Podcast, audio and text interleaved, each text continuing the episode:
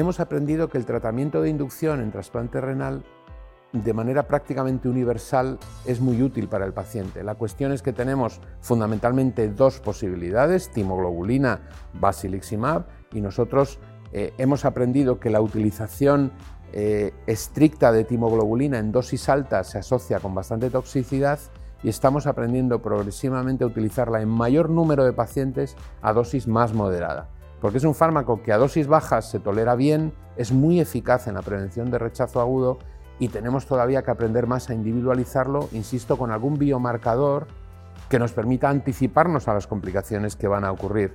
Y si yo utilizo una dosis muy baja del fármaco y tengo riesgo de que haya rechazo, pues poder ver el estado inmunosupresor de ese paciente con marcadores que a fecha de hoy todavía están en desarrollo y no tenemos disponibles. O sea que es el reto fundamental, es poder diagnosticar el riesgo de una manera menos subjetiva que ahora.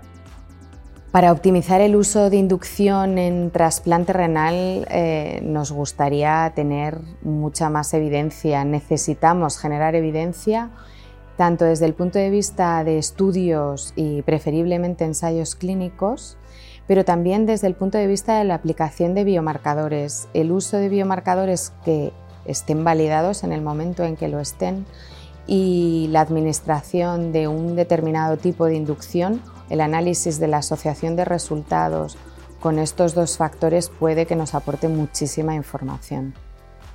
Como siempre hay muchos retos por, cumplir ¿no? en, el mundo del trasplante. Hay que todavía que juntar muchas evidencias. Yo creo que el reto más importante es la adaptación del fármaco a nuestra realidad actual a donantes muy expandidos, a una población más envejecida, más, más mórbida, que acumula eh, más patologías y que sin embargo en muchas ocasiones sigue teniendo un riesgo inmunológico mm, que es significativo, una población que muchas veces está sometida, por ejemplo, a, a eventos precoces, incluso de rechazo subclínico, como demuestran diversos estudios, que van a hipotecar la supervivencia del injerto a largo plazo. Y creo que el eh, investigar, en, el profundizar en esos pacientes cuál es la dosis adecuada eh, de, de, timoglobulina para conseguir la maximización de resultados va a ser un elemento muy importante.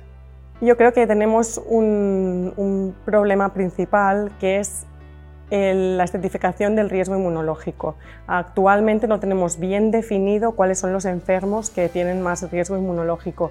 Las definiciones son CPRA por encima del 50%, presencia de anticuerpos donantes específicos, pero hay muchos otros factores que conocemos que están asociados a mayor riesgo y que todos los intuimos, pero no hay ningún estudio que lo demuestre.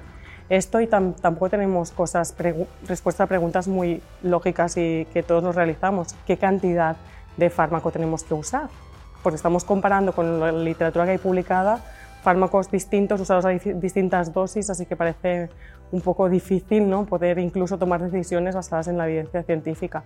Así que yo creo que son esas dos preguntas principales que nos quedan por resolver, entre muchas otras.